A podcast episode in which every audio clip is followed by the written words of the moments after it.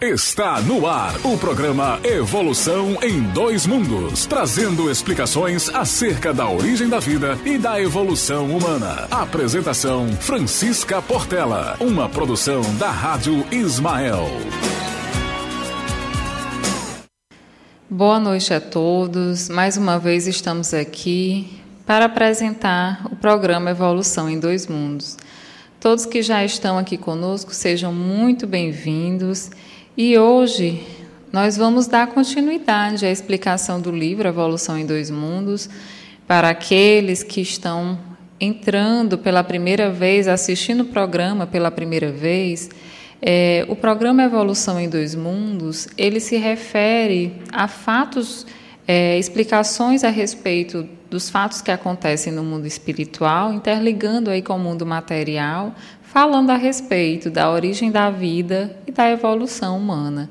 Então, nós estamos explicando a obra Evolução em Dois Mundos, que foi psicografada por Chico Xavier, tá? pelo espírito de André Luiz e também com auxílio de Valdo Vieira na psicografia.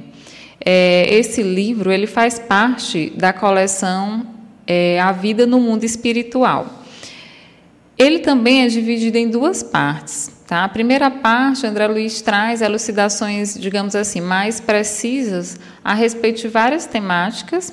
É, e já na segunda parte, ele vai trazendo mais questionamentos. Os temas são menores, mas são temas diversos em que ele traz vários questionamentos a respeito é, de vários temas relacionados com a origem da vida e com a evolução humana também. Nós já estamos nessa segunda parte do livro, tá? e hoje nós vamos falar do capítulo 7, 8 e 9 dessa segunda parte. É, na verdade, André Luiz é, ele vai trazer, de certa forma, alguns questionamentos mais específicos e relacionados à vida no mundo espiritual. Então, é como se fossem dúvidas que nós trazemos e que ele vai respondendo. Tá? Então, no capítulo 7 de hoje, o que é que nós vamos ver? Ele vai falar da vida social dos desencarnados, como é que se dá essa vida social dos desencarnados, como é que esses, esses desencarnados se organizam, é, estão, digamos assim, organizando os seus trabalhos, as suas atividades. Também no capítulo 8, ele vai falar sobre o matrimônio e o divórcio. E no capítulo 9, separação entre os cônjuges espirituais. Então, como isso se dá também no mundo espiritual e a interligação aí com o mundo material? Então, são temas que trazem uma certa curiosidade né, para a gente entender como, como é que se dá também essa organização é, em outro plano da existência. Vamos só dar aqui uma pausa para ver quem já está conosco. Então, vamos, vamos dar aqui uma boa noite para Maria Roseli Machado, boa noite, que a paz de Jesus esteja com todos, que assim seja, que nossos estudos é, aconteça tudo em paz e com bastante tranquilidade. A Neide Brito, boa noite, Maceió Alagoas. O Denis também já está aqui presente. Boa noite, Denis, um beijo para você, para a Anícia, para os meninos, tá? E o Luiz Henrique Martins Araújo também dando boa noite. A Jeane Santos também dando boa noite aqui para a gente, né? E a Eline Falcão, a nossa chefinha, também está por aqui assistindo o programa. Boa noite, Eline. A Solange Silva, tá? Então, boa noite, Solange. E vamos ver aqui quem está pelo YouTube, né? Então, pelo YouTube aqui a gente já tem a Miriam de Moura Juliano, de Taubaté, São Paulo. Boa noite, Miriam. É um prazer sempre encontrar você aqui. Ela sempre está conosco, acompanhando pela Rádio Ismael o programa Evolução em Dois Mundos. A doutora Janine Seligma, boa noite. Abraço a todos vocês. Abraço, doutora. Vamos estudar. É, Alexa Barbosa, boa noite a todos. Bernadette Campos da Silva, boa noite. É a primeira vez que vejo ao vivo. Estou em Rio Branco, Acre. Amor e luz. Que bom, Bernadette. Seja bem-vinda. Espero que você sempre esteja aqui conosco, compartilhando esses ensinamentos e aprendendo conjuntamente com todos nós. A Cida Brasil, boa noite a todos. Então, boa noite a cada um que está aqui conosco. Entrou mais uma pessoa aqui, o seu Inácio Pereira Albuquerque. Boa noite, seu Inácio. Um grande abraço. Então, vamos dar aqui início aos nossos estudos e vamos ver aqui o que é que André Luiz nos trouxe né, nessa obra. Vamos dar aqui início. Então, falando do capítulo 7, a vida, dos a vida social dos desencarnados, para a gente poder entender um pouquinho como é que se organiza essa vida social dos desencarnados, é interessante nós compreendermos como acontece essa divisão é, das esferas energéticas da Terra, porque na verdade os desencarnados eles vão estar nessas esferas. E em cada local dessas esferas, que a gente vai ver que ao todo são quatro esferas, que há essa subdivisão, em nosso lar, a gente vai ver que existem capítulos que vão falar especificamente de algumas delas, como umbral, né? vai citar as trevas. Então, existem essas sete camadas. Essa figurinha, eu deixei até o link aí embaixo, tá? Porque é de onde eu tirei. Na verdade, é, essa foto, eu sei que é da internet, porém essas observações, ela foi tirada também de uma outra aula relacionada ao programa, é, a elucidação do livro Evolução em Dois Mundos. Então, tinha lá uns comentários a respeito do livro e ele trazia essa figurinha tá? E essas elucidações. Então, eu peguei de lá. Caso alguém queira ter acesso a essas informações, então o link está embaixo, tá? Pode pegar e acessar pela internet também. Mas em Nosso Lar, também na, na obra Nosso Lar, também vai trazendo explicações a respeito é, dessas esferas, assim como em outros livros que André Luiz traz nessa coleção A Vida no Mundo Espiritual. É, então, para a gente entender essas esferas, o que é que nós podemos ver? Que com fulcro em várias obras da bibliografia espírita e espiritualista, é estabelecido de forma explícita que o planeta Terra está convencionalmente dividido em sete dimensões e essa convenção teve origem no plano espiritual. Conhecemos realmente o planeta que nos serve de moradia? A vida desenvolve-se apenas na superfície do globo terrestre? Quais são as muitas moradas a que Jesus se referiu quando falou que há muitas moradas na casa do meu Pai? Então, essas esferas, ressaltando, energéticas, onde nós podemos encontrar as várias categorias de desencarnados, tá, elas vão se subdividir em sete, como vocês veem. Então, a primeira que seria a mais interna, é o abismo ou zonas abissais. Elas vão se encontrar lá no interior da Terra. Se vocês observarem, quem, quem pode ver a figurinha, é uma figura em que no centro eu tenho o globo terrestre, bem no centro. Depois ela vai se subdividindo aqui, externando do globo, do globo terrestre algumas camadas, para exemplificar essas camadas que existem né? não só no globo, mas também ao redor dele. Então, essas esferas, só ressaltando, elas são energéticas. Então, a primeira é o abismo ou zonas abissais. A segunda são as trevas ou umbral grosso, tá? Então não bastava a gente conhecer só o umbral, né? E existe ainda também esse umbral grosso que ele fala que são as trevas. O terceiro é a crosta terrestre, essa crosta que nós conhecemos.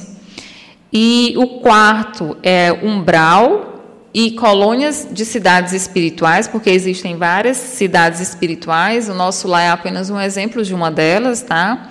E o umbral está ali ligadinho com essas colônias. É, a quinta camada é de arte, cultura e ciência a sexta, amor fraterno e universal, e a sétima, diretrizes do planeta. Vamos ver aqui o que, é que tem em cada uma delas. Então, por exemplo, no abismo ou zonas abissais. Essas regiões são regiões onde espíritos bastante trevosos eles vão se encontrar, mais especificamente lá na região do centro da Terra.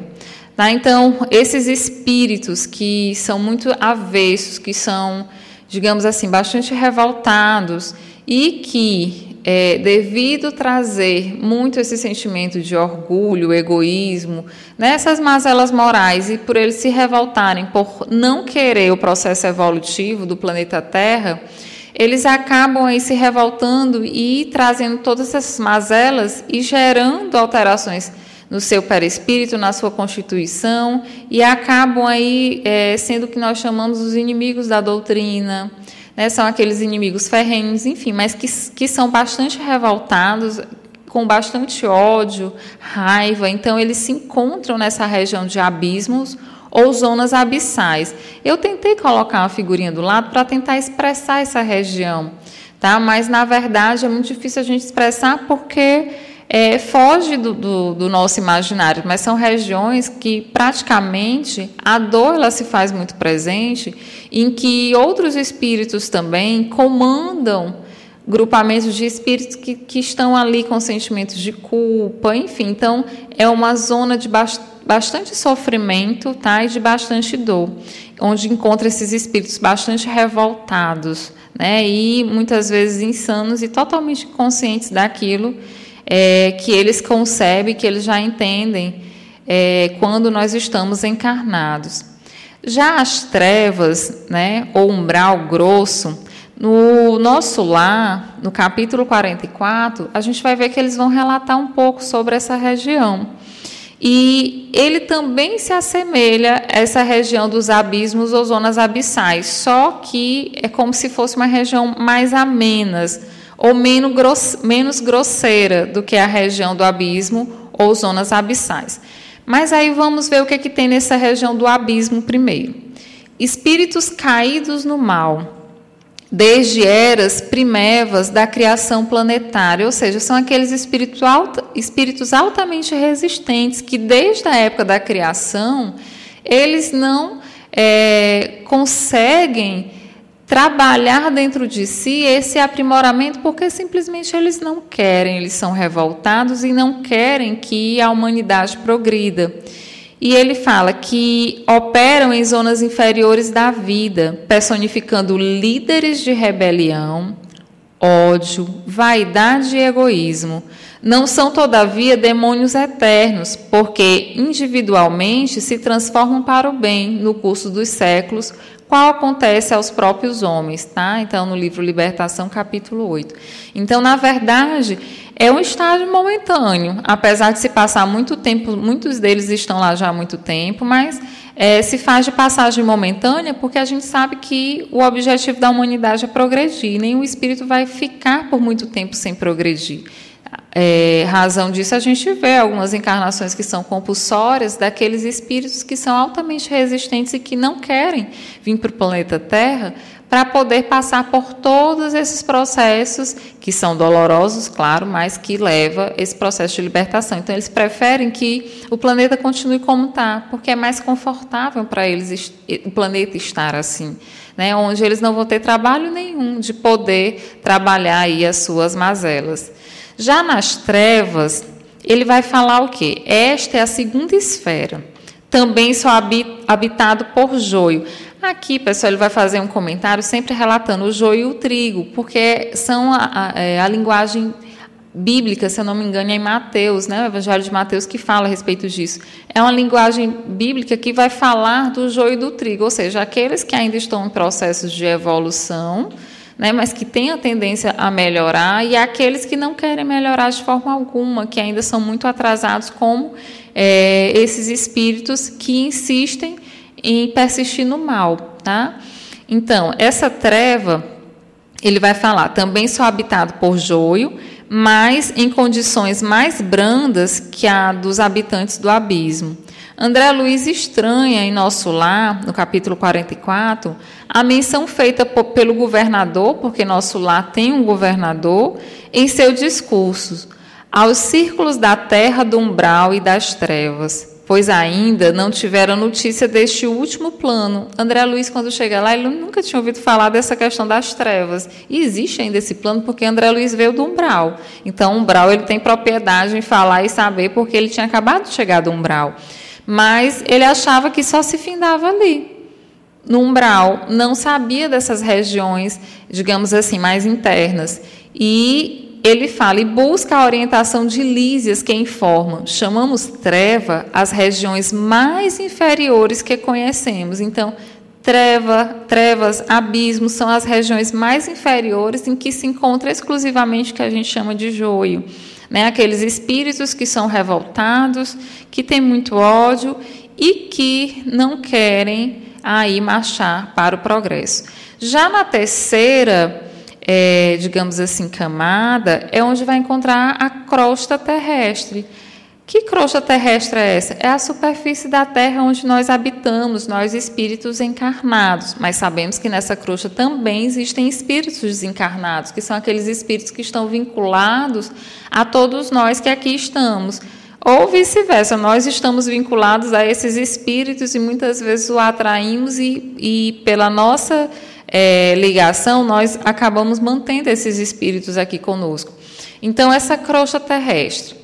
Esta é a terceira esfera habitada por nós, os espíritos encarnados, em que já aparece o trigo, mesclado ao joio, em todos os povos e nações. Essa esfera é de todos nós, é, sobejamente conhecida, por ser nossa morada provisória. Então a crosta não tem muito o que falar. É onde nós estamos e onde nós encontramos também espíritos encarnados e desencarnados, em que há espíritos que já são propensos ao progresso e há espíritos que não, que ainda também estão muito arraigados essa questão do ódio. É, são espíritos que, que acabam trabalhando a questão da discórdia, né, da desunião, da balbúrdia, enfim. Então, são esses espíritos que estão muito atrelados a esse processo. Nós podemos citar, por exemplo, no momento em que esteve por aqui Hitler. Então, Adolf Hitler, ele é um espírito que é, ele não está, o seu espírito não está, de acordo com alguns relatos, não está mais aqui na Terra e também em algumas regiões circunvizinhas. Ele está exilado em outro planeta porque a sua condição é muito penosa. E ele também não tem ainda, digamos assim, nós ainda não temos condições de recebê-lo, no sentido porque são muitos devedores, são muitos é, espíritos que querem aí, de certa forma, vingança, enfim. Então, ainda não, não tem uma conjuntura, uma organização em que possa haver, de certa forma, reabilitação desse espírito no planeta Terra. Mas ele é um espírito que cultivou muito ódio, a discórdia, a morte, né? Então, um espírito bastante comprometido. Mas, como nós sabemos, nenhum espírito é, pode fugir ao processo da evolução. Já na quarta camada, nós vamos ter o umbral e, a, e, as colônias espirituais. Então, a gente vai ver que o umbral vai estar ali ligado, é como se fosse limítrofe com essas colônias espirituais. Então, ele vai falar o seguinte: esta é a quarta esfera, que envolve a crosta terrestre. Lá, as graminhas já se encontram separadas. O trigo, habitando as cidades é, amuralhadas e o joio espalhado pela terra da liberdade. Então, a cidade Nosso Lar está situada sobre o Rio de Janeiro, nas regiões superiores do umbral. Então, é como se nós tivéssemos as cidades espirituais e logo ali tivesse ao redor, digamos assim, um umbral. Então, essa, é, na, no caso do nosso lar, já existe o quê? É como se já tivesse as graminhas, como ele falou, já separando aí o joio do trigo. Então, é como se já tivessem apenas é, o trigo, né? E, no caso do umbral, o joio. Então, começa a haver a separação. E ele vai falar: a cidade do nosso lar está situada sobre o Rio de Janeiro, nas regiões superiores do umbral um umbral começa em nosso plano e é habitado por milhões de espíritos que partilham com as criaturas terrenas as condições de é, habitabilidade da crosta do mundo. Ou seja, lá tem espíritos que estão vinculados com os espíritos terrenos.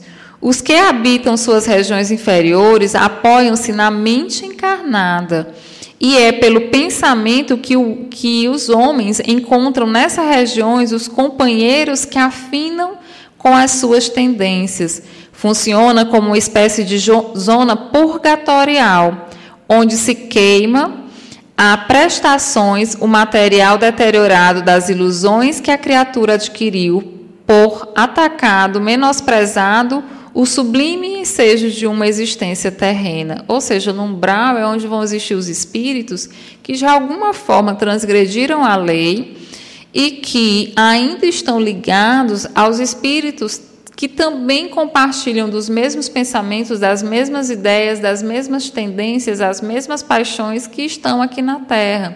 E lá se chama zona purgatorial, porque, como nós vimos na aula passada, o purgatório, na verdade, é a região de sofrimento que nós criamos na nossa própria mente. Então, a Terra também é uma região purgatorial, porque aqui também nós passamos por várias situações que nos levam a expiações, às provas, purgando aí, de certa forma, o que nós trazemos ainda de imperfeição. Então, o nosso lar é uma colônia onde existem espíritos que já estão desvinculados do umbral, tá? E, e, e, no caso, a Terra, existem espíritos que estão vinculados com os espíritos que estão no umbral devido às tendências, porque a Terra é uma mescla né, de espíritos, como é um planeta que abriga espíritos que estão em evolução, então é como se fosse uma mescla aí de, de vários espíritos em vários graus de evolução. E o os seres que estão no umbral acabam sintonizando aí com essa região. Inclusive no nosso lar, é, eles conseguem perceber um espírito que vem da região umbralina e quer adentrar o nosso lar. Só que no seu perispírito, a gente até comentou, é, o guardião da região do nosso lar, ele conseguiu perceber, porque André Luiz ele não conseguia perceber e achava que era apenas um espírito que estava pedindo socorro. Mas ele falou: vê, André, os pontos negros que existem nesse espírito, que na verdade cada ponto era referente a um aborto que ela tinha realizado. Né? Então, na verdade, vibracionalmente, aquele espírito não poderia adentrar nosso lar.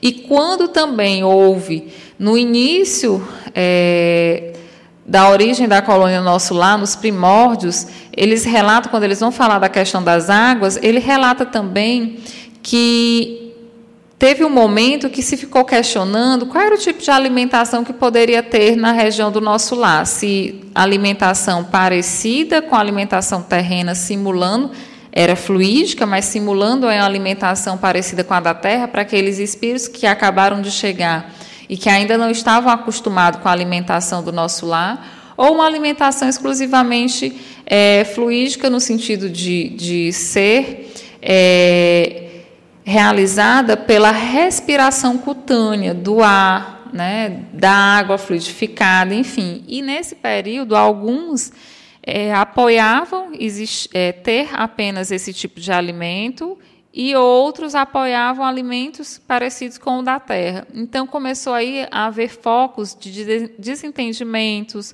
focos de é, digamos assim, não de discórdia, mas começou a ter ali aquela fagulhazinha e o, e o governador se preocupou. E ele começou aí a tomar algumas atitudes para que as mentes de nosso lar não começassem a sintonizar com as mentes dos, espíritos que estavam no umbral, porque na verdade são esferas energéticas. Então, é, o que diferencia uma da outra vão ser características energéticas. Então, até eu permitir estar em uma esfera em outra vai depender da minha mente, daquilo que eu estou pensando, emanando. Daí a importância da gente fazer um processo de transformação pelo conhecimento. Daí a importância de nós estudarmos, conhecermos, para poder permitir, através das vivências, também essa mudança de pensamento e, consequentemente, de comportamento. Já na quinta esfera de arte, cultura e ciência, e também na sexta esfera, amor fraterno universal, também só vai ter o trigo. Aí já vão ter espíritos superiores aos espíritos que existem em nosso lar. E na quinta esfera ele vai falar só habitado por trigo em toda a sua envoltura. Acerca desse quinto orbe, cremos haver encontrado uma ilustrativa página mediúnica de Vitor Hugo, psicografada pela médium Zilda Gama. Nesse texto cintilante, o fecundo escritor francês narra o voo cósmico que o instrutor espiritual Alfen levou seu pupilo Paulo, recém é, liberto da carne, a fazer pelas esferas superiores da Terra, a fim de prepará-lo através da visão inebriante dessas regiões divinas para uma última reencarnação na crosta. O objetivo desta viagem espiritual era fortalecer o espírito de Paulo para que, em sua futura e próxima existência na carne, se redimisse finalmente de seus derradeiros ônus para com a lei de Deus. Então, nessa esfera onde impera a arte, a cultura, a ciência, são esferas mais elevadas e nós temos relatos just, justamente pela médio Zilda Gama, falando aí quando o instrutor leva Paulo, que desencarna para poder conhecer essas regiões e, e poder inspirá-lo e dar força para a sua última encarnação terrena. Já na esfera de amor fraterno universal, vão ter também a sexta camada, onde vai habitar também só o trigo, como ele fala, fazendo analogia, mas ele fala que são espíritos em estágio mais superior do que aqueles que estão na quinta esfera. E ele fala, mas no estágio superior ao dos habitantes da quinta, é desse plano verdadeiramente hiperceleste que, sem dúvida, desceu o mensageiro Asclépios, materializando-se no santuário da bênção em nosso lar, para uma formosa preleção a seus habitantes, informa o instrutor Cornélio. Então, em nosso lar, chega o momento que esse instrutor, esse mensageiro, ele acaba chegando em nosso lar para poder é, dar instruções e também para fortalecer o ânimo daqueles que ali estão. Então, é relatado isso em nosso lar é, da vinda desse espírito de esferas mais superiores para fazer visita lá na região do nosso lar. Vez ou outra, então, chegavam espíritos é, dessas camadas mais superiores fazendo visita e dando orientações a todos aqueles que lá estavam. E a última camada, tá? diretrizes do planeta, a sétima camada e última, né? é, ele fala que é onde certamente o Cristo está entronizado no seio de uma humanidade cuja altitude evolutiva é por ora inconcebível para nós. Nós não temos nem como imaginar como seria essa esfera, nem como conceber. E ele fala: e desse refulgente paraíso celestial governa esse maravilhoso organismo de esferas chamadas planeta Terra, que ele, Jesus mesmo, formou por determinação de Deus. Quem nos poderia proporcionar alguma informação dessa esfera paradisíaca? E ele fala, Narcisa, falando da ministra venerana, fornece alguns parâmetros do merecimento que o espírito precisa amealhar para um dia ser levado a visitar esse plano divino é a entidade com maior número de horas de serviço na colônia e a figura mais antiga do governo e do ministério em geral. Permanece em tarefa ativa nesta cidade há mais de 200 anos. Veneranda, Narcisa ela fala de Veneranda, que Veneranda é a trabalhadora mais antiga de nosso lar, e ela tem, é, ele até fala que a quantidade de, de horas trabalhadas. E ela conhece Jesus, mas ela também não, nunca falou nada a respeito, né? ela nunca comentou nada a respeito. Mas ela tem mérito suficiente para poder chegar a essa esfera e poder conhecer o Cristo. E lá ele relata. É, Narcisa vai falar sobre. E ele continua, com exceção do governador de nosso lar, a ministra venerana é a única entidade em nosso lar que já viu Jesus nas esferas resplandecentes, mas nunca comentou esse fato de sua vida espiritual e esquiva-se a menor informação a tal respeito, apresentando um milhão de horas de trabalho útil em nosso lar, sem interromper, sem reclamar e sem esmorecer. Quando eu li essa parte de sem interromper, sem reclamar e sem esmorecer, é, me chamou a atenção, porque não são só as quantidades de horas trabalhadas, é a forma como ela leva esse trabalho. Porque, às vezes, por exemplo, até mesmo em nosso lar, nós vamos observar que André Luiz, quando chega, a gente observa que ele reclama de algumas coisas. Então, ele está muito ligado ainda ao plano material. Então, ele começa a reclamar, mas é uma reclamação de perguntar por que, que ele não pode trabalhar de imediato? Por que, que ele não pode visitar a família? Porque, partindo de vários processos de incompreensão. E quando ele começa a trabalhar, ele no final ele acaba sendo considerado trabalhador de nosso lar, mas devido a essa sua dedicação de forma espontânea. Então ele evoluiu muito rapidamente. E tem até uma passagem no filme que eu lembro que é, os governa o governador e, e, algum ministro, não lembro, se olham, se entreolham e falam, ficam espantados da evolução de André Luiz, inclusive na parte da escrita. E Veneranda é essa representante que chegou a conhecer Jesus, né, devido é, a sua, o seu grau de evolução. Já no. E, e, assim, sabendo que nosso lar, na verdade, tem espíritos menos evoluídos em relação a essas outras esferas, mas que contam com o auxílio de espíritos muito evoluídos para poder manter essa esfera funcionando e, e para poder ter um entendimento maior e uma interligação com os planos superiores para poder comandar e organizar. Tá? Inclusive, nosso lar, lá ele vai falar detalhadamente como é que se organiza essa colônia espiritual e a gente é como se a gente tivesse uma ideia de como essa vida social acontece dos desencarnados, mas nessa esfera, né, nesse plano espiritual especificamente. Então lá vai ter governador, lá vai ter ministérios ou ministros em que cada um vai ser responsável por determinada função. Por exemplo, existia o ministro que era responsável pelo tratamento da água né? Então, pela distribuição dessa água e vários outros. Tinha o Ministério da Assistência aos que, que chegavam, o Ministério da Regeneração. Então, cada um tinha a sua função específica. E dentro de cada ministério contava com diversos trabalhadores para poder auxiliar naquela atividade. Só que lá, ao contrário é, daqui do mundo material, não existiam empresas, indústrias, algo desse tipo. Não, todo o trabalho era voluntário e cada um contribuía de forma que todos pudessem ser beneficiados com as atividades. Tá? Então, é muito parecido, às vezes, até com a organização de alguns centros espíritas, enfim. Então, ninguém era obrigado a nada. Cada um chegava e, de acordo com a observação do andamento das atividades daquele local, é, ele ia se encaixando e ia começando a auxiliar.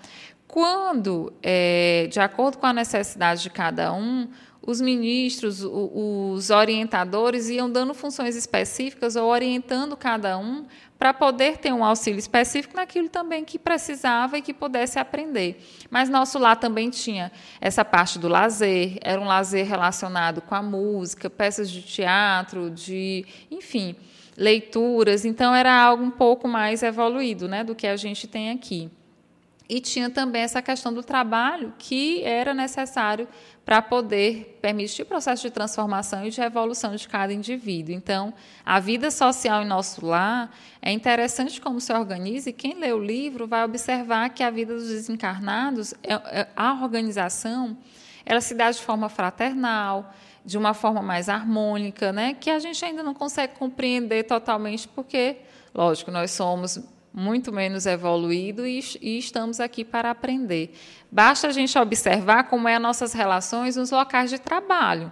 Eu não digo não necessariamente nas, nas casas religiosas, nas casas espíritas, mas basta observar como sempre é, no nosso trabalho tem alguém que nós não gostamos, tem alguém que às vezes nós batemos de frente, ou discutimos, ou não discutimos, é, às vezes não, não nos damos muito bem naquele ambiente, nós já falamos que é o ambiente que é o problema e a gente não consegue ver qual é o problema que tem dentro da gente, que nós não conseguimos estabelecer uma relação de paz naquele local, enfim. Então, só observar como é que nós nos relacionamos, inclusive também nos próprios locais religiosos. Então, todos nós somos sabedores de que, seja é, na religião protestante, né, na católica, enfim, na, na seara espírita, seja em qualquer local, como todos que chegam a esses locais são espíritos em evolução, em, em, vários graus ou em vários momentos do seu processo evolutivo, é interessante a gente observar que vão existir divergências,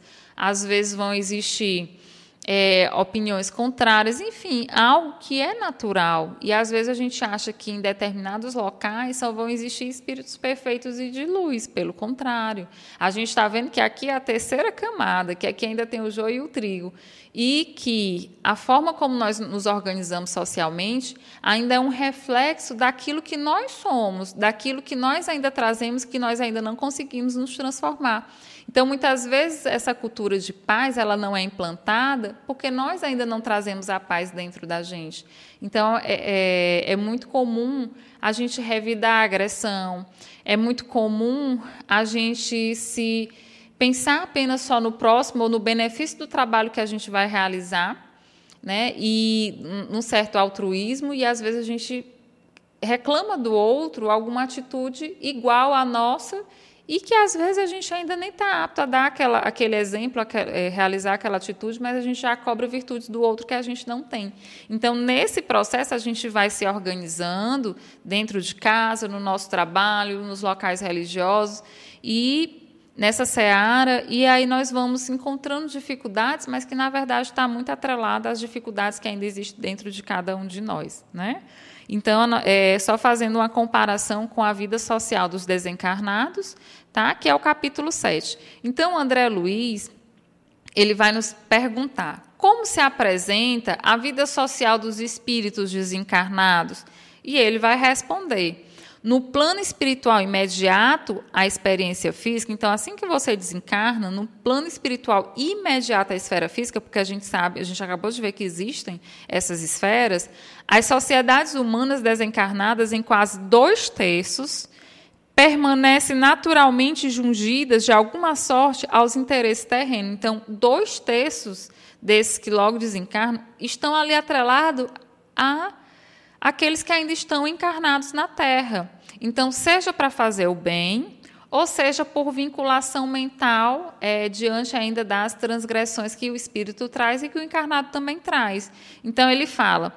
Egressas do próprio mundo em que se lhes tramam os elos da retaguarda, quando não é, se desvairiam nas faixas infernais igualmente imanizadas ao planeta de que se originam trabalham com ardor, não só pelo próprio adiantamento, como também do auxílio aos que ficam, ou seja, sempre estão atrelados praticamente aqui ao planeta Terra. Então, ou vêm auxiliar aqueles que ficaram, ou realizam auxílios nos locais onde estão aqueles que já estão desencarnando né, de forma imediata. Então, a gente vê que, que, é sempre um trabalho ligado aos espíritos que estão encarnados e que estão desencarnando é, logo em seguida. Então, vai depender aí no plano espiritual de como esse espírito está desencarnando e como é que ele vai realizar esse processo.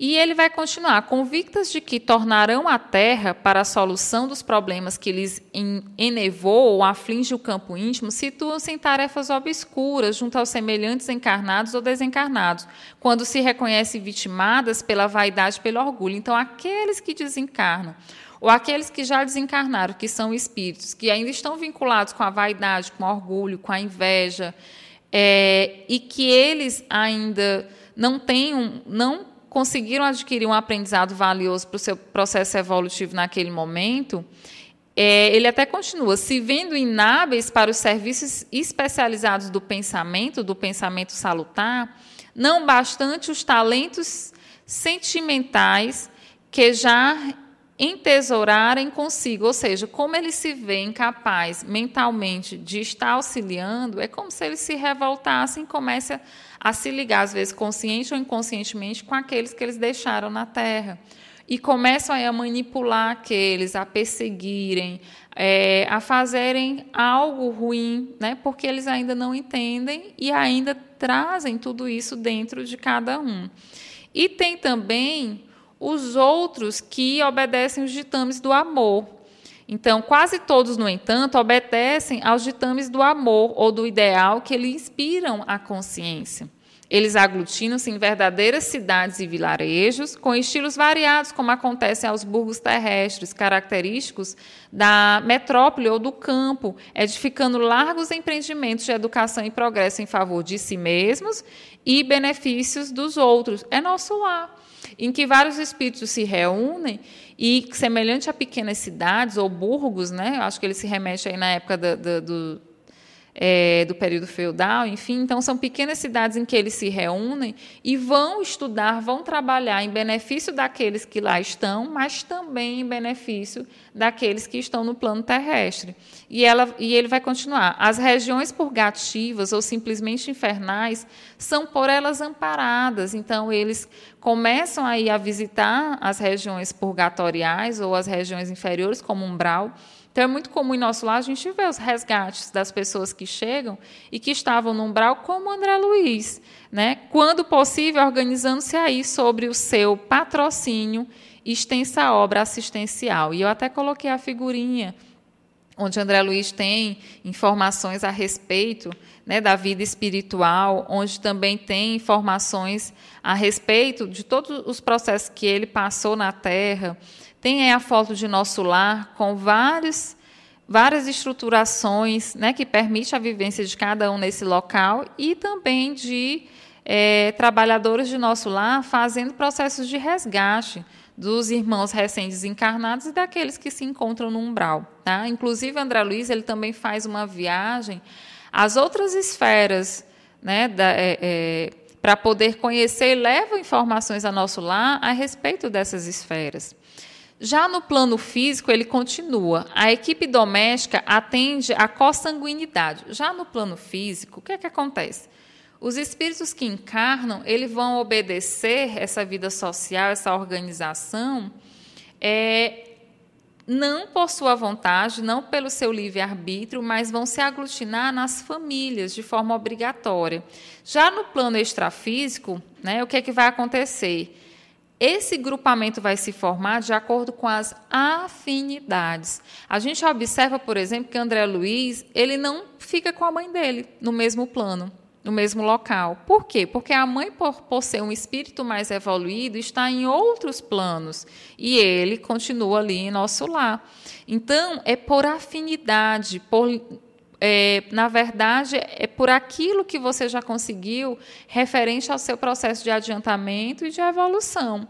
Tá? Então, a mente vai acompanhando esse processo. Então, pelo meu progresso mental de evolução, eu acabo me afinando com todos aqueles espíritos que lá estão e permaneço naquela esfera. E ele continua, já na Terra não, são os laços familiares. Por isso mesmo, na esfera seguinte à condição humana, temos o espírito o espaço das nações, com as suas comunidades, idiomas, experiências, inclinações, inclusive organizações religiosas típicas, junto das quais funcionam missionários da libertação mental, operando com caridade e discrição para que as ideias renovadoras se expandam sem dilaceração e sem choque. Ou seja, já no plano físico, a gente vai ver que esses espíritos vão estar agrupados em países, em regiões. Esses espíritos também vão estar agrupados, é, digamos assim, em algumas religiões específicas, que aí a gente vai ver que vai se dar também por afinidade e por necessidade de reajustamento. Então, normalmente, quando eu, eu vou falar da seara espírita, normalmente, é, quando nós estamos trabalhando na seara espírita, a gente tem observação, é, informações de que os grupos que aqui se formam são de espíritos que já se encontraram em outros momentos da reencarnação terrena. Tá? Então, são grupos que muitas vezes estavam unidos e se separaram, em outras encarnações voltam a se unir e depois se rebelam, vão evoluindo cada vez mais e depois já permanecem um tempo maior unidos e depois separa. E vai indo e chegando a um certo ponto que, dependendo do grau de evolução de cada um, esses espíritos já conseguem permanecer unidos por mais tempo já conseguem é, estabelecer esse processo de união, porque esse é o objetivo de acordo com o processo da evolução. Porque à medida que eu me trabalho mento-moralmente, eu vou conseguindo aí conviver mais fraternalmente uns com os outros. E eu vou conseguindo suportar, eu falo essa palavra suportar, porque nós ainda é, temos esse sentimento né? Porque nós ainda estamos muito evoluídos e nesse processo de evolução muitas vezes a gente não aguenta ficar naqueles locais, não exatamente por conta é, da involução do outro, mas também, principalmente, pela nossa involução, porque aquele que já sabe amar e compreender, pelo processo de compreensão de que o outro é imperfeito, eu consigo também me acolher e compreender que eu também sou imperfeito e que cada um ali está tá naquele local para melhorar as suas imperfeições, às vezes diferente umas das outras, mas todos nós temos. E é só pelo contato mútuo que isso acontece. Então, é, sempre também nesses locais, é, nesses centros religiosos, ele fala que existem missionários de libertação mental, aqueles espíritos que às vezes trazem ensinamentos não só pelas palavras, às vezes nem pelas palavras, mas principalmente pelos exemplos. Então, Deus vai mesclando e deixando é, encarnar espíritos, às vezes, digamos, um pouco mais evoluídos ou que já estão num processo um pouco mais adiantado, para servir de exemplo, para poder ajudar, orientar, não de uma forma direta, ah, eu vou ajudar o fulano aqui e tal. Não. É fazendo de forma desinteressada e, consequentemente, é aquele exemplo serve às vezes de orientação para um irmão que está necessitando daquele convívio fraterno. Então, por isso que é, não existe mais, ou pelo menos não era para existir, e com o tempo também vai deixar de existir, porque isso também não é regra, vai ser de acordo com a evolução, essa questão de a, pessoa, a gente chega nos centros religiosos e vê que aquela pessoa não tem uma conduta cristã. E o que a tendência que nós temos é de excluir aquela pessoa ou então de condenar aquela pessoa, de julgar. E às vezes a gente não entende que o melhor local para aquela pessoa estar e para nós estarmos também, porque nós ainda não temos totalmente essa vivência e nem essas aquisições cristãs de forma total, senão a gente não estava aqui, é lá. E aí a gente acaba excluindo ao, invés de acolher, de auxiliar, enfim. Então, o que nós precisamos é dessa vivência cristã. E isso acontece é, justamente nesses locais onde nós vamos nos aglutinar e vamos nos é, reunir, digamos assim. E ele continua: com esses dois textos de criaturas ainda ligadas desse ou daquele modo aos núcleos terrenos, encontramos um terço de espíritos relativamente enobrecidos que se transformam em condutores da marcha ascensorial dos companheiros pelo mérito com que se fazem segura instrumentação das esferas superiores. Então, dois terços são esses que a gente acabou de citar. Um terço são aqueles que, que na verdade, são utilizados como condutores do processo, porque eles, devido a eles já terem é, um processo de evolução mais consolidado, né, já estarem mais adiantados, ao invés deles gozarem isso em esferas mais superiores, por eles serem mais superiores, eles se permitem a descer. E, e quando descem, servem de orientadores, de instrutores, como Chico Xavier e vários outros que nós conhecemos, né? Que vem para dar o exemplo e poder aí ser condutor de uma marcha ascensional dos demais. Tá? No, no, segundo capítulo de hoje que nós vamos comentar, que é o capítulo 8, é, André Luiz vai falar de matrimônio e divórcio. Tá? Então, só seguindo aqui a sequência que ele traz. Quando ele fala de matrimônio e divórcio, ele vai iniciar perguntando: poderíamos receber algumas, no algumas noções acerca de matrimônio, bem como de divórcio no plano físico, examinados espiritualmente? A gente pode receber algumas informações a respeito desses dois temas é, do plano espiritual, né, para o plano material então ele vai responder. Nas esferas elevadas, as almas superiores identificam motivo de honra no serviço de amparo aos companheiros menos evoluídos, que estagiam nos planos inferiores. É o que eu acabei de falar. Então, no plano, em esferas elevadas ou no, no, no plano espiritual, as, os espíritos superiores, a atitude deles é voltada para o amparo de companheiros menos envolvidos. É por isso que em nosso lar a organização se dá através de bônus horas de trabalho, porque eles são voltados totalmente para o auxílio de si mesmo, mas esse auxílio de si mesmo se dá reflexamente ao auxílio do próximo. Sejam daqueles em regiões umbralinas, sejam aqueles que estão na terra, sejam daqueles que estão em, no próprio nosso lar, através de orientações, de força, de apoio, como a gente vai ver aqui o caso da neta de Lísias, de Laura, tá? A neta dela chega e ainda aparentemente muito perturbada e vai sendo auxiliada pelos demais que já têm um certo grau de, digamos, maturidade espiritual e vão orientando ali, é, fazendo o processo da, da, da, vivência cristã e auxiliando aquele que ainda não compreende muito bem. E ele vai falar aqui: não podemos olvidar que na Terra o matrimônio pode assumir aspectos variados, objetivando múltiplos fins. Então, na Terra, se casa ou se une a alguém por vários fatores. Né? Não, não esses fatores, digamos assim, exatamente o que permite a evolução do indivíduo. Às vezes é por dinheiro, às vezes é por né, patrimônio, enfim, vários motivos. O que, que vai motivar a criatura humana? Vai depender daquilo que ele traz. O que ele traz dentro de si é que vai motivar a sua vida e as suas ações. Por isso que o evangelho é, é trazido o evangelho, por quê? Para poder nortear as vidas, as nossas vidas, a, a, vida da criatura pautada nas leis divinas. Porque quando a gente só se pauta naquilo que a gente traz, a gente vai cometer os mesmos erros. Porque na verdade a gente ainda está cheio de paixões, de dos excessos e quando a gente só olha para dentro de si, a gente não tem parâmetro, a gente ainda não consegue entender né, ter parâmetros para poder ter uma atitude diferente. Então, ele fala aqui desse processo na Terra.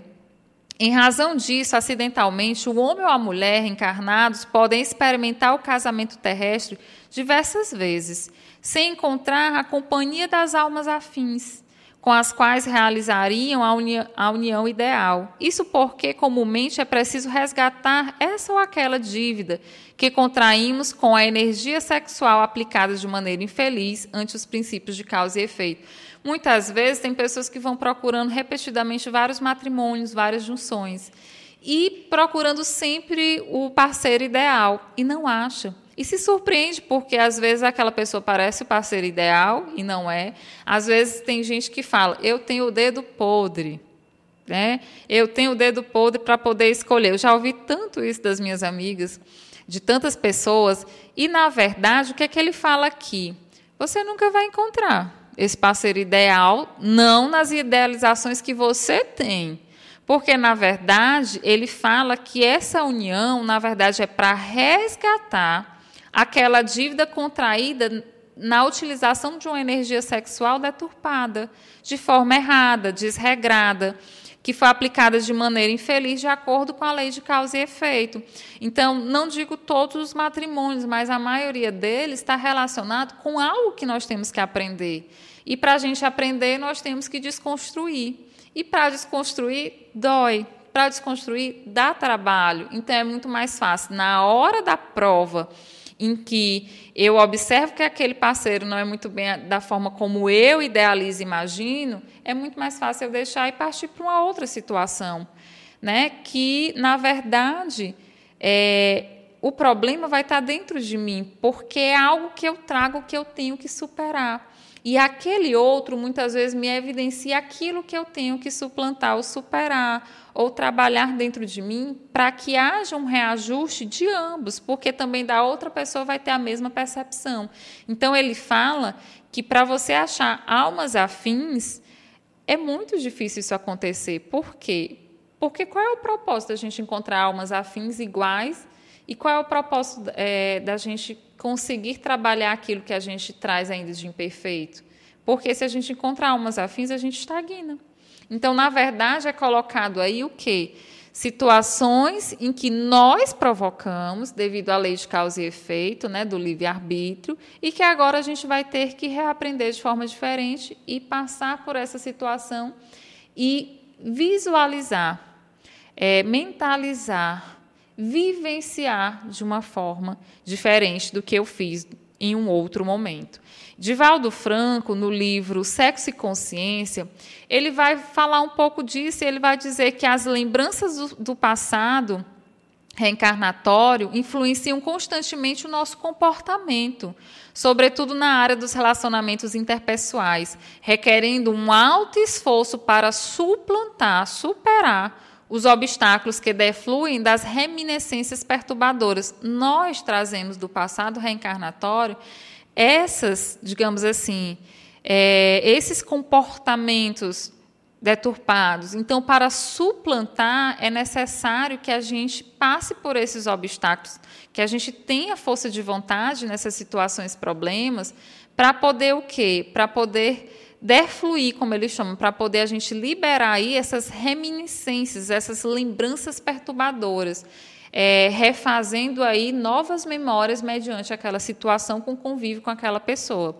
E ele fala: se eu identifico, por exemplo, que uma pessoa de minha convivência é alguém a quem provavelmente estou vinculado por um débito espiritual que necessita de regularização, irei trabalhar o meu consciente para conseguir visualizar virtudes naquele indivíduo a quem antipatizo e que está em meio caminho por uma razão plausível, está no meu caminho por algum motivo e com motivos plausíveis que são os motivos divinos.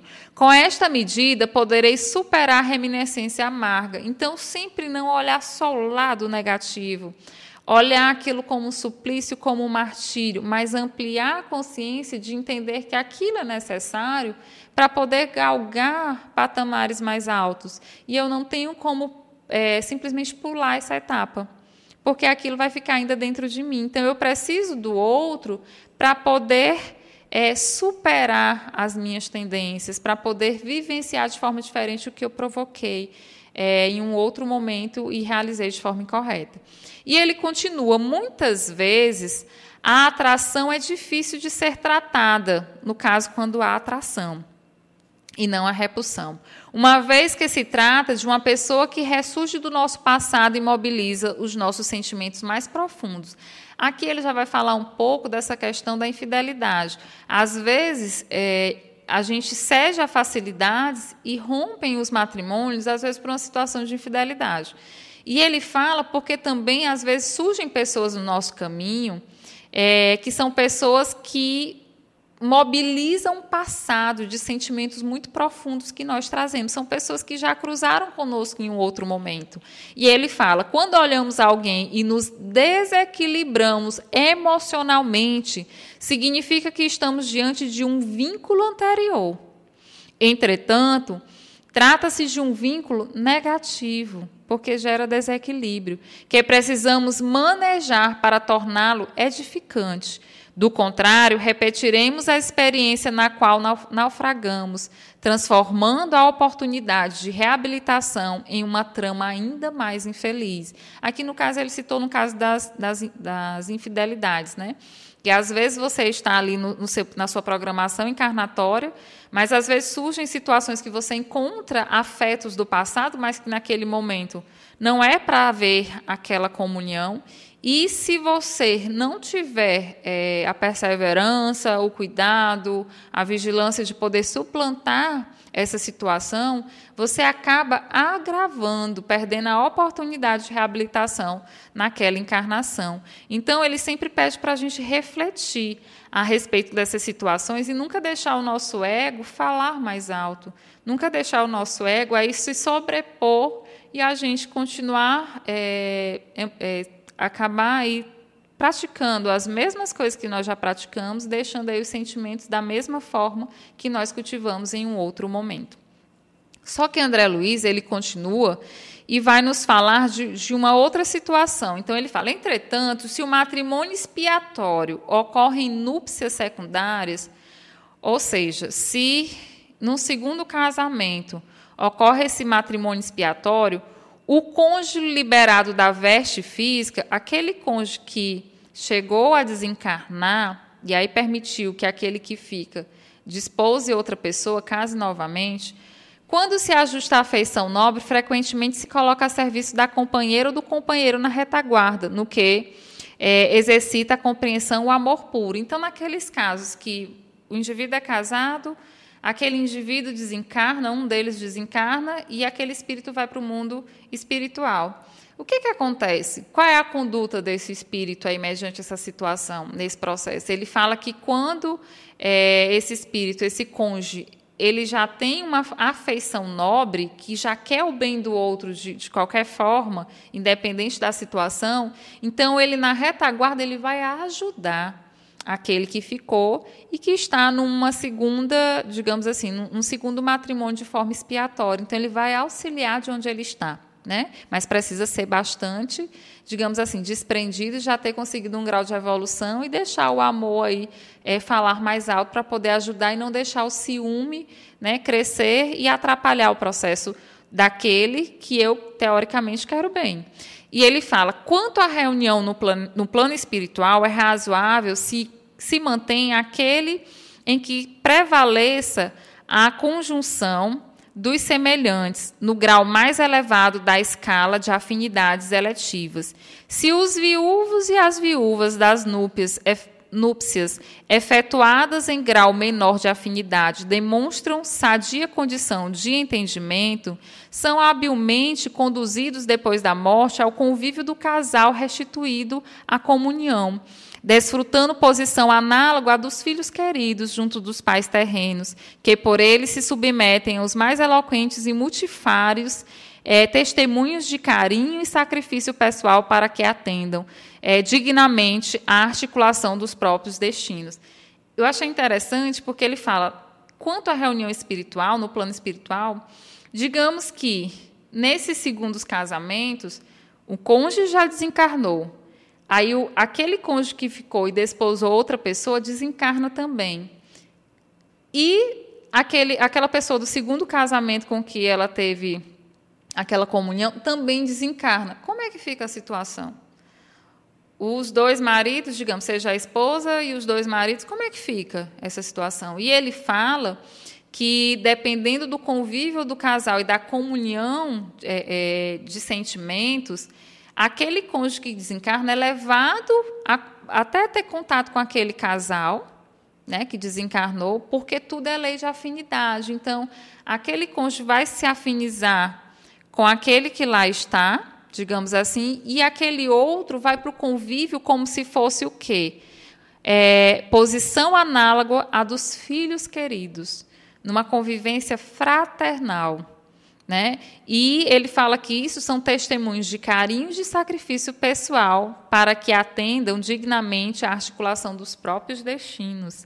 Então, muitas vezes, pessoal, nós temos vários é, afetos espirituais que estão lá na retaguarda e que sabem que aqui nós vamos passar por matrimônios, que nós vamos é, conhecer outras pessoas e lá eles estão é, ajudando a gente passar por esse processo, porque eles sabem que são situações provacionais que nós temos que passar, que são de resgate com aqueles que ali estão conosco.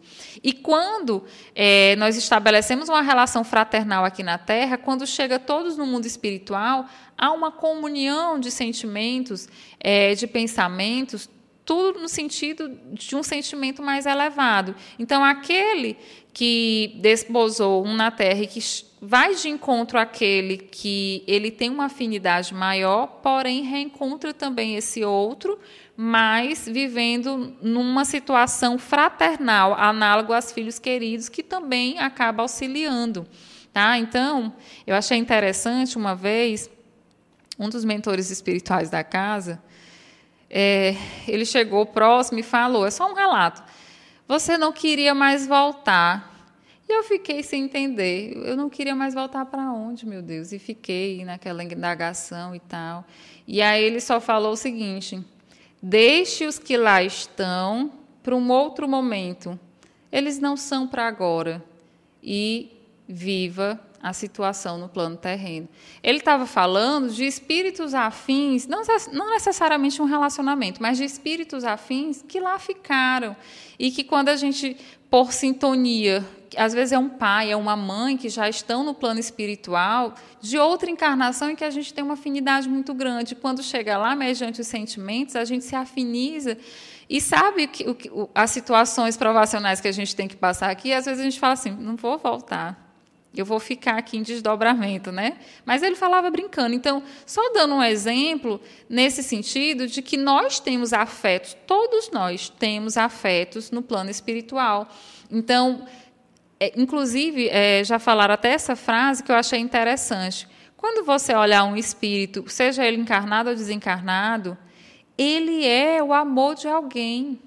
Ele é o afeto de alguém. Existe alguém em algum local que quer bem aquele espírito. Então, quando você faz bem aquele espírito, você também está fazendo bem a vários outros, porque ele também é o amor de alguém.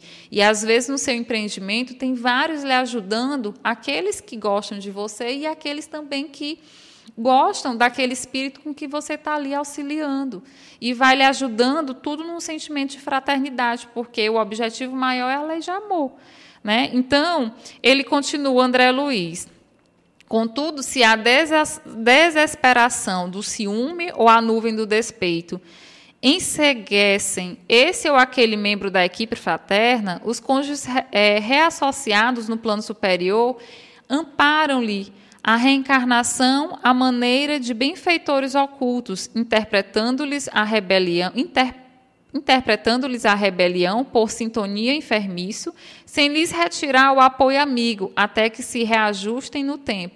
Então, aqueles que estão encarnados e que começam a sofrer esse processo de desajuste pelo ciúme, e até aqueles mesmo que estão desencarnados, são auxiliados pelos demais para que esse sentimento enfermiço não desequilibre, não desestruture o espírito no seu processo de caminhada. Tá? Então, eu achei bastante interessante essa passagem que André Luiz trouxe. É, e eu até coloquei aqui o exemplo da neta de Laura, no capítulo 19, em Nosso Lar, porque a neta de Laura, ela desencarna, eu até comentei em outra aula aqui, ela teve tuberculose e deixa o noivo. O noivo começa a, a se relacionar na Terra com uma amiga dela, né? Então, quando ela chega, ela ainda está muito inconformada, ainda está muito ligada à Terra, e chega um momento, até se eu não me engane, é, ela fala dessa questão, questiona de, de, voltar ou não, enfim. E aí todos vão acalmando, vão é, aconselhando, falando que realmente esse é o processo e que, mesmo que ela voltasse ao corpo terreno, é, talvez ela não ficasse junto com ele. Né? Por quê? Porque existe toda uma história e um processo aí para ser vivido. Então, é, os outros vão reconfortando e mostrando qual é o objetivo maior da reencarnação e dessas situações em que a gente acaba se relacionando um com o outro. No caso também de nosso lar, é, eu trouxe aqui o caso da mãe de André Luiz. Esse caso também eu já citei aqui, mas é interessante ressaltar como ela é um espírito bastante superior, o que, é que ela vai fazer? é, em relação à sua família. E ela vai falar aqui: as infelizes irmãs que o perseguem, entretanto, não a abandonam e não fosse a proteção divina por intermédio dos nossos guardas espirituais, talvez lhe subtraíssem a oportunidade da nova reencarnação. Aqui ela está se referindo ao pai do André, André Luiz, que foi seu esposo, mas que estava em regiões umbralinas e também das duas amantes que ele teve. E aí ela está falando que essas duas amantes o perseguem até então. E se não fosse por intermédio das preces dela, da proteção divina e de várias outras situações, é, elas já conseguiriam ter feito muito mal, muito mais mal a ele. E aí André Luiz até se assusta e diz: Deus meu, exclamei, será então, é, então possível? Estamos à mercê do mal até esse ponto, simples joguetes em mãos de inimigos? E ela responde: Essas interrogações, meus filhos, esclareceu minha genitora muito calma, devem pairar nossos corações e nossos lábios antes de contrariarmos qualquer débito e antes de transformarmos irmãos em adversários para o caminho. Não tomes empréstimos à maldade. Ou seja, ela faz uma elucidação muito importante. Por que, que eu estou desposando aquele indivíduo? Ou por que, que eu venho com aquela pessoa que às vezes não me agrada naquele casamento? Então, ela, ela remete, ela faz uma fala que dá até para a gente justificar. Que nós possamos pensar nisso, nessa questão do mal, antes de fazer o mal. Antes, elas, quem dera que isso pairasse em nossos corações e nossos lábios antes de contrariarmos qualquer de, contrairmos qualquer débito, de transgredirmos qualquer lei divina. Porque quando nós já estamos na carne, lá estamos naquela situação provacional, é para fazer de inimigos amigos, de verdugos irmãos, que posteriormente possa é, caminhar junto e, quem sabe, até é ele que vai me auxiliar mais na frente. Né? Então, ela dá esse ensinamento belíssimo. E ele continua. E essas mulheres? Indagou André Luiz. Quem, que será feito dessas infelizes? Porque ela vai reencarnar. Né? Minha mãe sorriu e respondeu: serão minhas filhas daqui a alguns anos. É preciso não esqueceres que irei ao mundo em auxílio de teu pai. Ninguém ajuda eficientemente intensificando as forças contrárias, como não se pode apagar na terra um incêndio com petróleo. É indispensável amar, André. Os que descreem perdem o rumo verdadeiro, peregrinando pelo deserto. Os que erram se desviam da estrada real, mergulhando no pântano. Teu pai é hoje um cético, séptico, e essas pobres irmãs suportam pesados fardos na lama da ignorância e da ilusão. Em futuro, não distante, colocarei todos eles no meu regaço materno, realizando minha nova experiência. E André Luiz se surpreende com a grandiosidade de sua mãe, desse espírito que já sabe transformar verdugos em irmãos, porque o objetivo é justamente fazer com que eles progridam, auxiliando. Então, olha só como vai ser a formação dessa família ela extremamente abnegada, extremamente amorosa, é, lembrando internamente, não conscientemente, mas dentro do íntimo, da missão que ela foi cumprir para auxiliar aqueles que ficaram na retaguarda. E ela vai ser a mãe. E ela vai ser a mãe, olha só como vai ser a situação desse pai, de, de, de ter como filha as, os espíritos que ele ajudou a confirmar tendências, a marcar tendências negativas e que ele também até auxiliou a gerar tendências negativas nesses dois espíritos. Então imagine aí como vai ser o ciúme desse pai quando levar essas filhas para o casamento, como vai ser a, a função da mãe e do pai para tirar esses vícios da prostituição que elas trazem dentro de si, né, e ensinar verdadeiramente o sentido de amar e às vezes tirar até essas tendências da promiscuidade. Como vai ser ela também auxiliar o próprio pai a não é, desenvolver essas, essas tendências também.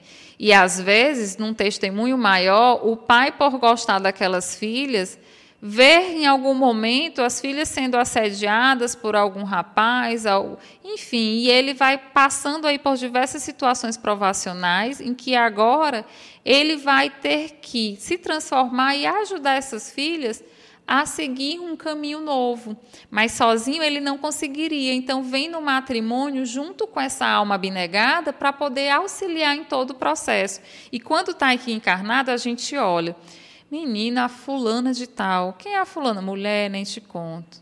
Ô, oh, mulher, ela só veio para sofrer. Se tu vê, ela é uma alma tão boa.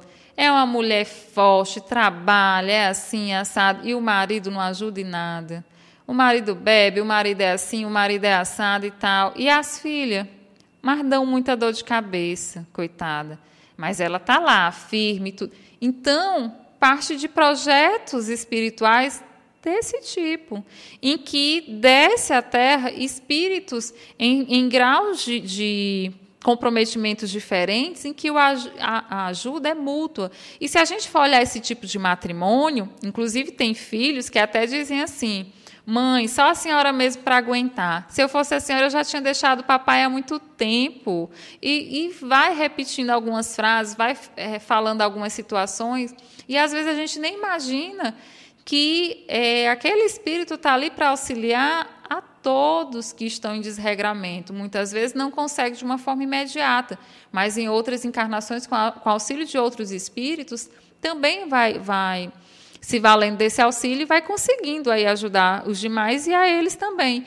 Então, ela até fala que vai contar com as preces de André Luiz, que vai ficar lá na retaguarda. Então, tem espíritos que ficam orando, ajudando na situação, para que nós que estamos aqui encarnados em situações provacionais possamos vencer essas etapas, mas sozinho a gente não consegue. E muitas vezes aquilo que a gente acha que é insuportável, que é algo muito difícil, na verdade faz parte do processo para a gente poder aprender a progredir e aprender a amar.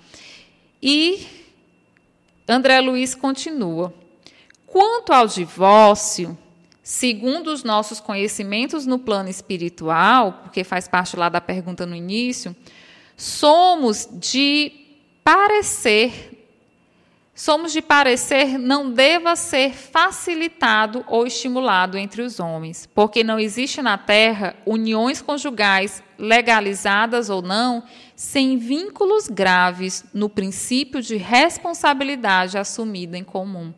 Não existem ligações espirituais aqui na terra é, sejam de pais, filhos, enfim, de um modo geral, que não têm o que? Responsabilidades, princípios de responsabilidades assumidas em comum.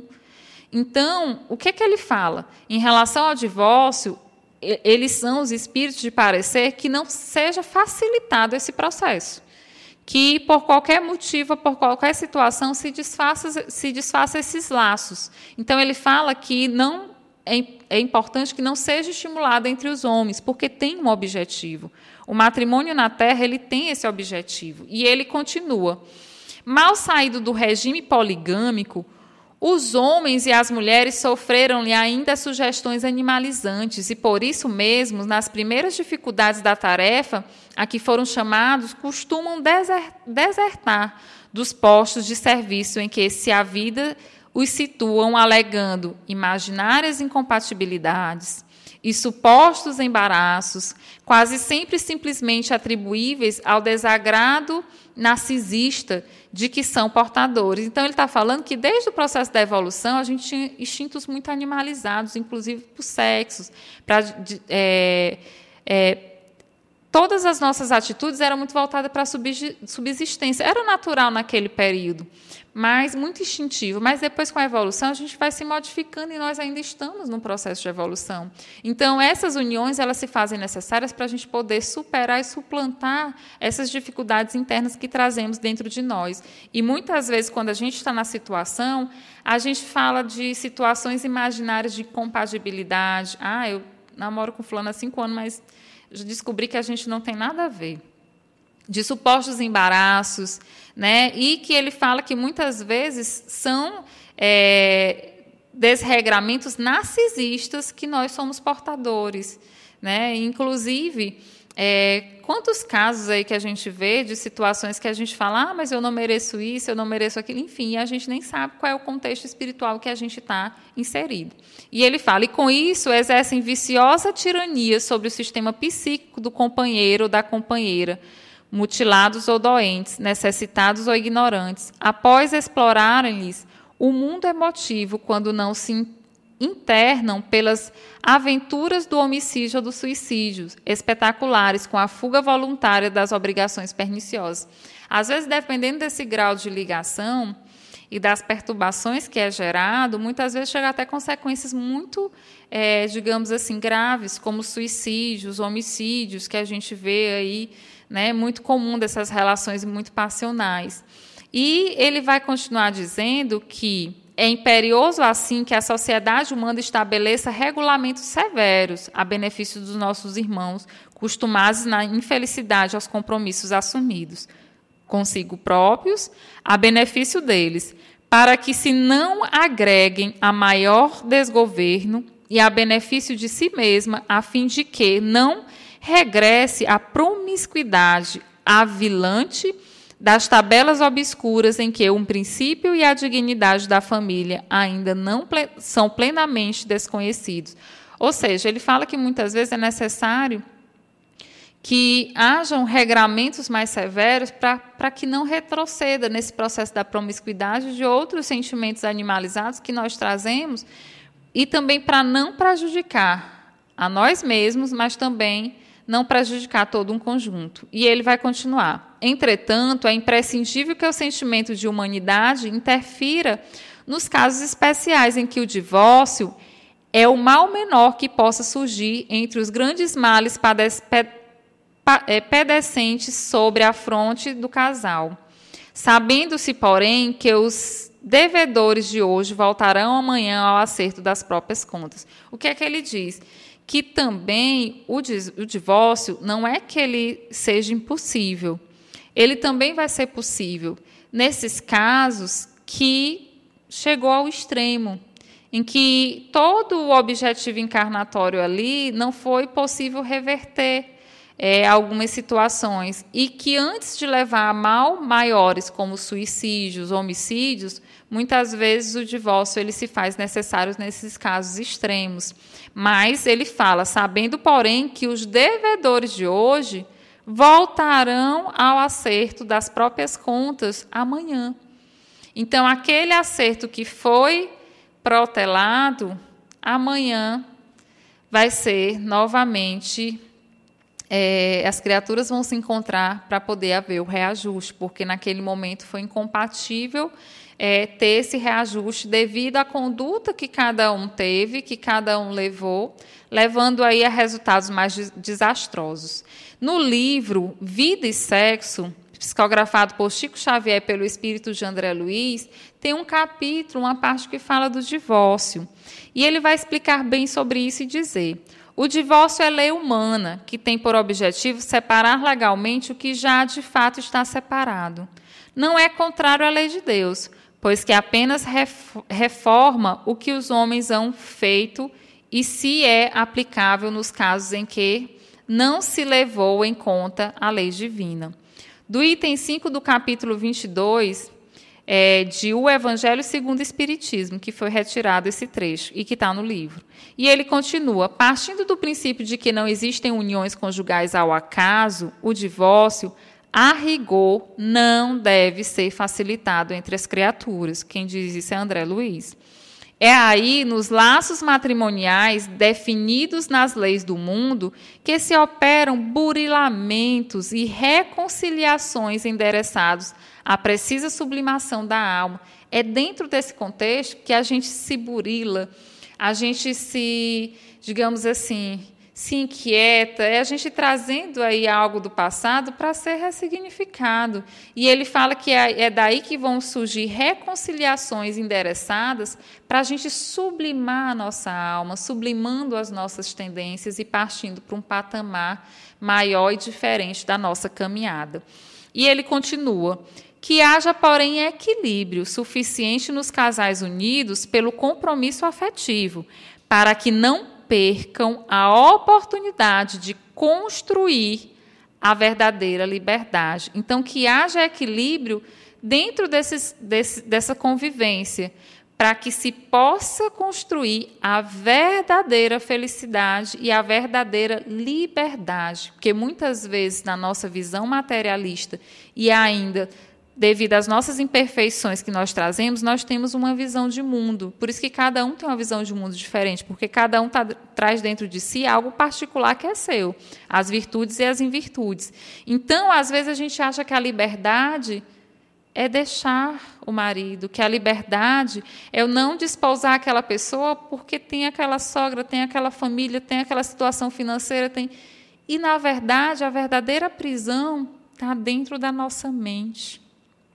É a nossa mente e o nosso íntimo que traz essa prisão no sentido de, de ter o medo ou de ter aí, digamos, o processo de fuga, de encarar essa situação e é a gente adiar. Né? E, e, mal nós sabemos que através daqueles processos que muitas vezes vão gerar dor, é que a gente vai conseguir é, desenvolver a verdadeira libertação, que é a libertação de consciência e a libertação do espírito. E que só, que só nós vamos conseguir quando passarmos por essa situação, muitas vezes provacional, porque é a única que vai permitir a gente superar aquela situação que nós ainda trazemos que não foi superada é só daquela forma. Casando, né, é, desposando aquele indivíduo e que muitas vezes involuntariamente a gente foge. Tá? E a, da lei de reprodução, no livro dos Espíritos, Casamento e Celibato, na questão 695, para arrematar, Kardec fala: será contrário à lei da natureza o casamento, isto é, a união permanente de dois seres? E os espíritos respondem: é um progresso na marcha da humanidade, porque sem essa relação interpessoal, nós não temos como trabalhar as nossas invirtudes naquilo que nós trazemos.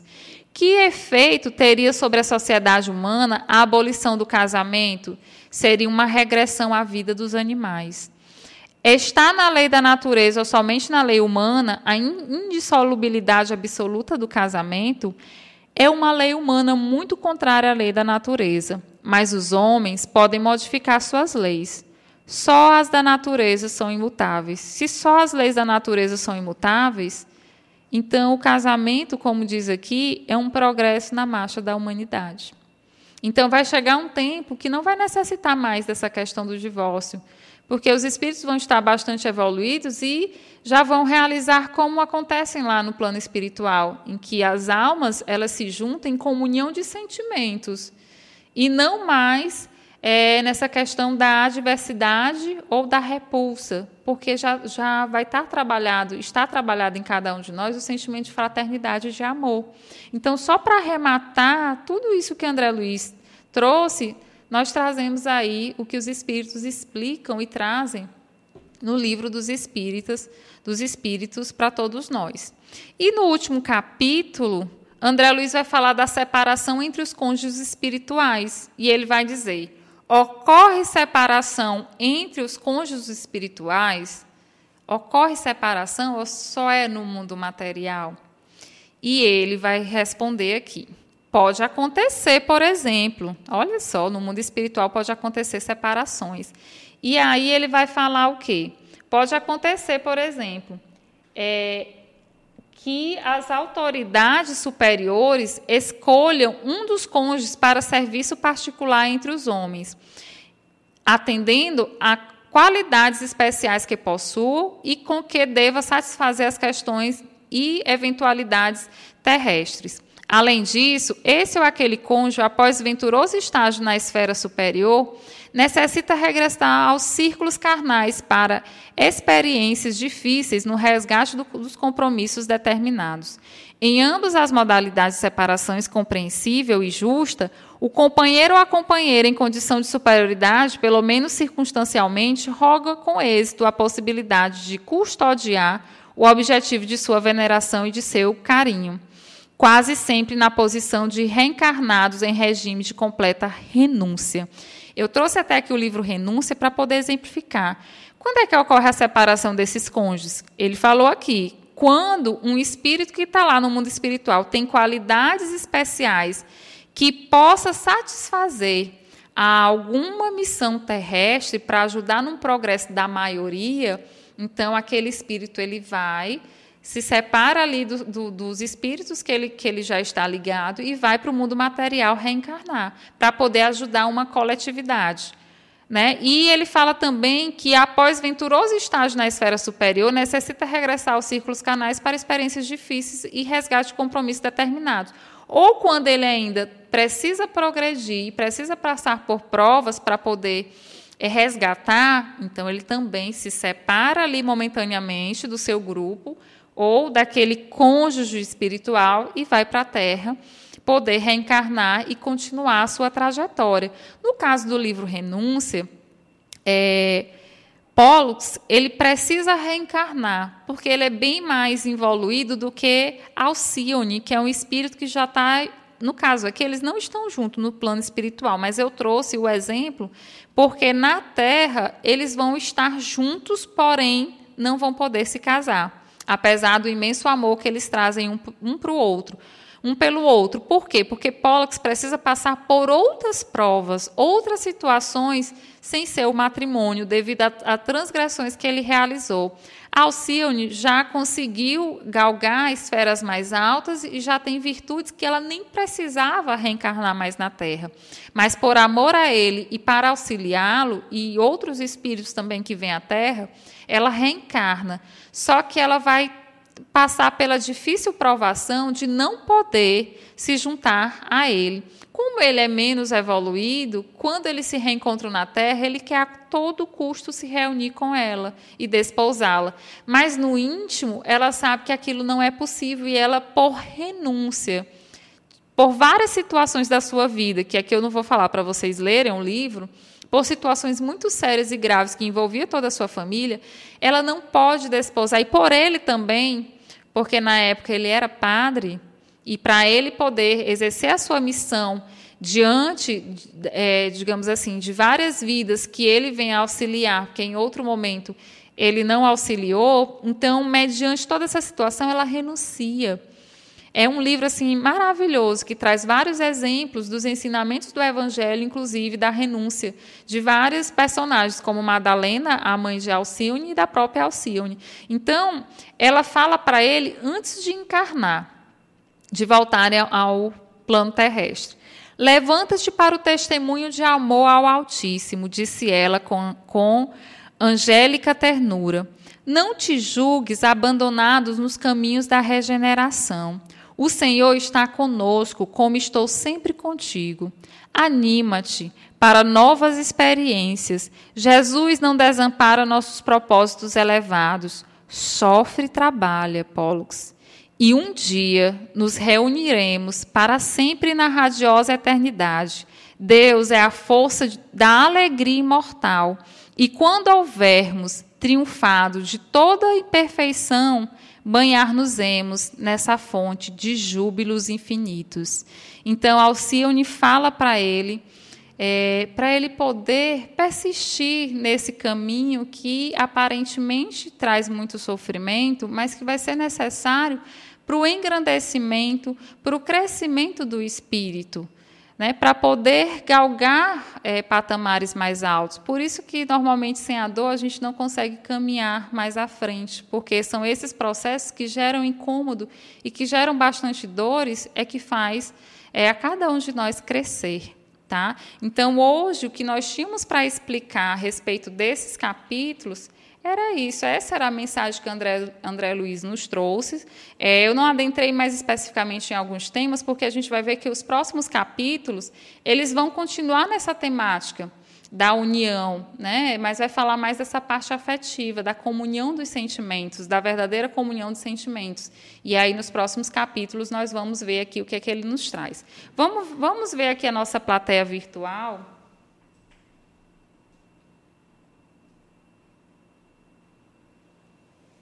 É, vamos ver aqui quem é que está conosco. Só para dar um alô.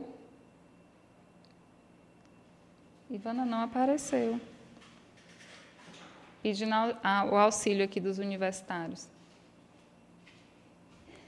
Então, pessoal, aparentemente não teve nenhuma pergunta, né, Ivana, hoje. Aparentemente, pessoal, aquilo que nós achamos que é uma situação de muito sofrimento, uma situação bastante complicada na nossa vivência, muitas vezes é algo que é, nós precisamos passar para poder ter esse auxílio. Né? E aqui nós vamos dar uma boa noite é, para Cida Brasil, para Bernadette Campos, a gente já havia falado, né? Aldilamar Alde, boa noite. Um pouco atrasada, mas cheguei, que bom. É, temos também a Miriam, a gente já falou, a Miriam até comentou, até parece um paralelo é, com, com DEP, né? Nas na, as zonas abissais. A Helenice de Paula também está nos dando boa noite. A Rosa da Silveira Borges também, boa noite. Rejane Barcelos, boa noite. E Vera Ari também está nos dando boa noite. E a Aldilamar, ela está falando, adorei a aula de hoje. Que bom, Aldilamar. Eu também, porque eu aprendi bastante quando eu estava preparando aqui né, para todos. E gostaria também de avisar que caso alguém tenha alguma dúvida, queira interagir conosco ou queira fazer algum questionamento, também pode estar mandando aí a sua mensagem, que na medida do possível a gente vai estar respondendo para o número 995744851. Eu falo porque às vezes não dá tempo perguntar durante a execução do, problem, do programa, mas às vezes de, após o programa pode surgir alguma dúvida, né, já que a gente finaliza ali aquele conteúdo, e pode mandar também para a gente que nós vamos responder. A Helena Araújo também está aqui conosco, dando boa noite. A Carol AP, paz e luz para todos. É, Dineuza Freire também, ótimas explicações, gratidão. E a Maria Célia Oliveira Andrade, boa noite. Né? Então, são todos esses que participaram aqui conosco. Queria agradecer a presença de cada um e que o Mestre Jesus nos abençoe hoje e sempre, que sempre ilumine as nossas mentes para que a gente tenha sempre um bom entendimento, um aclaramento das nossas ideias e que possamos trilhar de maneira mais assertiva possível né, os caminhos que viemos trilhar aqui na nossa encarnação. Tá? Uma boa noite a todos e que o Mestre Jesus nos abençoe hoje e sempre. Muito obrigada pela presença. Você ouviu o programa Evolução em Dois Mundos, trazendo explicações acerca da origem da vida e da evolução humana. Apresentação Francisca Portela, uma produção da Rádio Ismael.